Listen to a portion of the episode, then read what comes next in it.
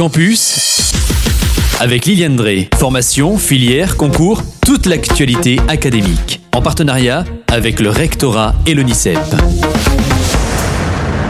Bonjour à toutes et à tous et bienvenue dans Campus. Et bonjour Liliane. Bonjour Benjamin, bonjour à vous tous. Alors aujourd'hui, on va parler du CRIA 34, Centre de ressources illetrisme et alphabétisation du département de l'Hérault, qui accueille la conférence Gesticuler tous analphabètes ou pas. Alors, Kezako Alors, c'est vrai, très, c'est très particulier. Alors, on, va essayer de, de situer cette conférence. D'un côté, il y a la semaine de l'intégration qui se passe donc euh, en France en mi-octobre. Mais cette semaine de l'intégration, elle revient pour une deuxième édition, avec parfois des petites différences de date selon les régions. Et tout au long de cette semaine, des événements sont organisés partout en France afin de valoriser les initiatives locales au service de l'intégration. Alors, en clôture de sa journée départementale sur l'apport des approches culturelles dans les apprentissages en savoir de base et langue française, et dans le cadre donc de cette fameuse semaine de l'intégration, le CRIA 34, alors on vous rappelle que le CRIA c'est le centre de ressources, illettrisme et alphabétisation, donc 34 du département de l'Hérault, accueille la conférence gesticulée intitulée Tous analphabètes ou pas, parce que c'est un spectacle qui est animé par deux interprètes que je vous cite, Vicky Juanis et Fabien Masson. Alors juste quelques mots sur ces deux interprètes. Vicky Juanis est une ancienne formatrice en alphabétisation et conseillère pédagogique et Fabien Masson est un ancien formateur en alphabétisation mais en plus il est coordinateur du projet de lutte contre les inégalités numériques.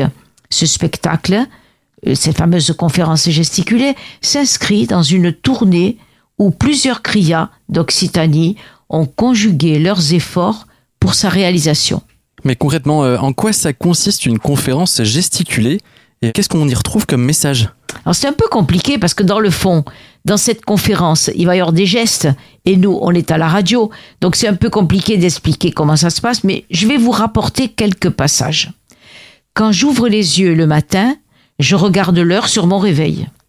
Une fois habillé, je regarde si j'ai reçu des messages sur mon téléphone, j'en écris un ou deux en réponse, puis je vais lire les nouvelles du jour sur Internet, et enfin je vais lire sur un site pour voir la météo du jour. Un petit tour sur des blogs que je suis, puis je réponds à deux, trois mails, je note de nouveaux rendez-vous dans mon agenda le café, les tartines, on est le matin, je consulte l'heure du bus et je m'en vais en courant l'attraper.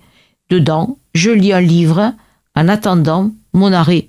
Donc quoi de plus banal comme début de journée, sauf que depuis des décennies, pour une personne sur dix, c'est totalement impossible. C'est incroyable quand même, Benjamin. Une personne sur dix. tout ce qu'on a dit là, c'est vrai que ça paraît tellement banal. Tout le mhm. monde fait ça le matin, mais parce qu'elles ne savent pas, elles ne savent ni lire ni écrire, et donc elles sont exclues de ce monde de l'écrit. C'est pour ça qu'on dit que c'est totalement impossible. Alors on parle alors du rapport au savoir, du rapport au pouvoir, du rapport de domination.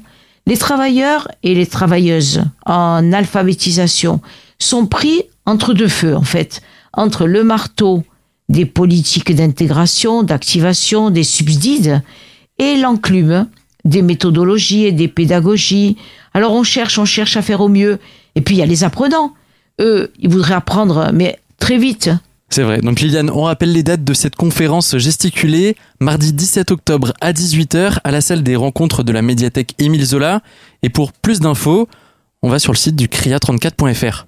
Cria que nous recevons parfois à Radio Aïva. Exactement. Merci beaucoup Liliane, à bientôt. À bientôt Benjamin, au revoir à tous. C'était Campus, toute l'actualité académique en partenariat avec le rectorat et l'UNICEP.